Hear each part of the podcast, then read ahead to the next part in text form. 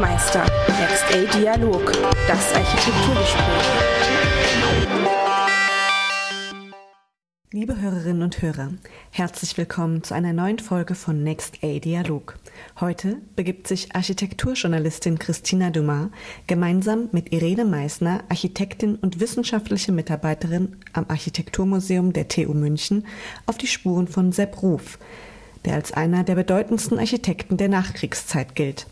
Mit seinen Bauten, die sich durch eine offene, transparente und vor allem leichte Bauweise auszeichnen, hat er das Münchner Stadtbild entscheidend geprägt. Viel Spaß beim Hören.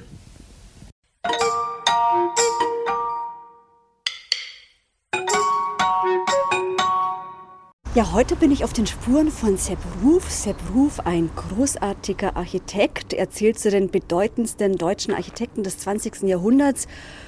Und wir stehen hier an der Maxburg in München, mitten in der Innenstadt. Die neue Maxburg, die wurde ja von Sepp Ruf und Theo Papst geplant und neben mir Dr. Irene Meisner, Architektin und Mitarbeiterin am Architekturmuseum in München. Frau Meisner, wer war denn Sepp Ruf? Erzählen Sie uns doch ein bisschen was zu seinem Werdegang. Ja, also er hat hier in München studiert, an der damaligen Technischen Hochschule von 1926 bis 1931. Er ist da in so eine Umbruchphase gekommen, hatte mehr oder weniger nur einen Entwurfslehrer, das war der German Bestelmeier, ein sehr konservativer Architekt. Aber Sepp Ruf hat sich dann sehr schnell eben hier in München anders orientiert an der sogenannten Münchner Postbauschule, die eben von Robert Vorhölzer geleitet wurde. Und ja, diese Architektur, also jeder kennt ja hier am Goetheplatz die Goethepost die Postbauten und äh, es ist ja eben auch eine moderne Architektur, die sich aber in den Kontext der Stadt einfügt und mit dem Kontext der Stadt verwebt ist. Und das hat ihn, also diese Architektur der Postbauschule, das hat ihn so fasziniert. Er hat seinen Blick auf die moderne Architektur gerichtet. Er hat schon während des Studiums erfolgreich an einem Wettbewerb teilgenommen, von der Bauwelt ausgelobt das zeitgemäße Einfamilienhaus. Da hat er zwei Flachdachentwürfe abgegeben, war Walter Gropius im Preisgericht und er hat da immerhin eine Anerkennung bekommen, also noch als Student auch und hat dann eben schon erste Bauaufträge für Wohnhäuser bekommen während des Studiums. Und insofern hat er sich 1931 mitten in der Weltwirtschaftskrise hat er sich selbstständig gemacht mit seinen Wohnbauten. Und von da aus ging es dann schon steil bergauf, sofern es das ging. 1933 kamen ja die Nationalsozialisten an die Macht. Er konnte dann natürlich seine modernen Bauten nicht mehr in der Form durchsetzen, aber er hat sich immer noch so ein paar Elemente bewahrt, eben, dass er war ja dann das geneigte Dach vorgeschrieben und er hat dann also ganz kaum Dachvorsprung gemacht, ein ganz knappes Dach, hat zur Südseite, zur Gartenseite hin dann immer die Häuser großflächiger auch aufgeglast. Also hat sich einfach so ein paar moderne Elemente bewahrt. Ja, wir stehen hier mitten in der Münchner Innenstadt und hier stand das Stadtschloss der Wittelsbacher, die Herzog Maxburg. Ja, also hier hat eben bis äh, vor dem Krieg die alte Herzog Maxburg gestanden ein Stadtschloss der Wittelsbacher, eine komplett abgeschlossene Anlage, nicht für die Bürger geöffnet. Die Herzog Maxburg, die wurde im Krieg zerstört. Wie ging es dann weiter? Ähm, hat dann erst Stimmen gegeben für den Wiederaufbau von Seiten des Landesamts für Denkmalpflege. Dann ist aber hier das ganze Areal als äh, Schuttkippe genutzt worden. Man hat eben von der Maxburg-Kippe gesprochen. Das hat natürlich den Resten hier nicht gerade gut getan. Sie waren dann teilweise einsturzgefährdet, mussten abgetragen werden, sodass man schließlich bis 1949 hier eigentlich praktisch das Gelände auch abgeräumt hatte und nur der Turm der alten Herzog Max an Burganlage an der Nordwestecke, der blieb stehen.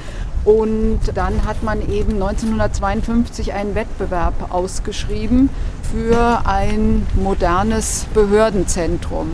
Und an dem Wettbewerb haben sich, der war für bayerische Architekten offen, da haben sich, glaube ich, insgesamt über 150 Architekten beteiligt, eben unter anderem Sepp Ruf und auch Theo Papst aber nicht zusammen, sondern haben getrennt Entwürfe abgegeben und Theo Papst hatte einen der ersten Preise und Sepp Ruf einen dritten Preis. Und die beiden waren befreundet und kannten sich. Äh, Theo Papst hat zu der Zeit seinen Lebensmittelpunkt nach Darmstadt verlagert, weil er dort eine Professur bekommen hat. Sepp Ruf ist von Nürnberg hier nach München zurückgekommen und da haben sich die zwei Freunde zusammengetan und haben ihre Entwürfe überarbeitet. Also man kann, wenn man die Wettbewerbsentwürfe sich anguckt, kann man genau sehen, was ist von Sepp Ruf, was ist von Theo Papst und sind dann eben zur Stadt gegangen und haben diesen gemeinsamen Entwurf präsentiert und haben dann eben auch den Auftrag bekommen. Das war dann 19, Anfang 1953 und 1954 ging das dann hier, glaube ich, im April ging das mit der Baustelle los. Wir stehen hier oder befinden uns in der neuen Maxburg und auffallend, wie offen und licht das Gebäude wirkt.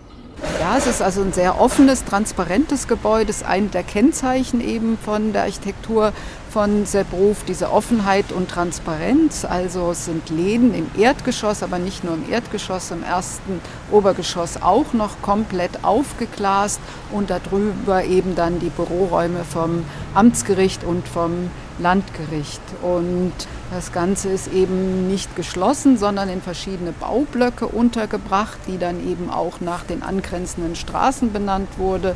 Also wir stehen jetzt hier gerade vor dem sogenannten Pacelli-Block an der Pacelli-Straße, die ehemalige Pfandhausstraße. Dann gibt es eben vorne am Lehnbachplatz den Lehnbach-Block und dann noch den Maxburg-Block auf der Maxburg-Seite. Wir wollen keinen hypermodernen Glashausstil, sondern eine wohltemperierte, abgewogene Lösung, die auch Münchner Atmosphäre besitzt. So sagt Sepp Ruf 1953. Frau Dr. Meissner, was ist das Besondere hier an diesem Gebäude? Das Besondere ist eben, dass, es, dass man hier eine Kombination versucht hat aus einerseits, dass man historische Elemente hier verarbeitet hat und auf genommen hat und eben trotzdem eine moderne Anlage geschaffen hat. Also man hat jetzt keinen Bruch mit dem städtebaulichen Kontext gesucht. Das sieht man hier eben sehr schön auch an der Pacelli-Straße. Also die Höhe ist aufgegriffen worden. Es ist hier der höchste Block mit 23 Metern und dann staffelt sich eben die Anlage hinten zur Maxburgstraße runter. Und ja, beispielgebend war dann eben der alte Turm der Herzog Maxburg. Sepp Ruf hat dann das Proportionssystem dort aufgegriffen und hat es eben hier umgesetzt. Also was dort symmetrisch ist, die Feldteilung, hat er dann hier an der Fassade asymmetrisch weitergeführt. Und diese Verbindung von alt und neu, das ist eben das, was dann auch 1971 der berühmte Architekturhistoriker Nikolaus Pevsner eben gewürdigt hat für ein Beispiel für Europa, wie man eigentlich in dem Wiederaufbau hätte verfahren können, auch in Deutschland.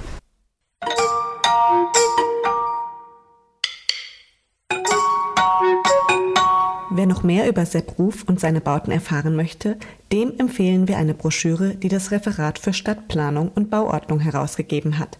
Mit ihr kann man sich auf einen Spaziergang durch München begeben und weitere Bauten des Architekten entdecken.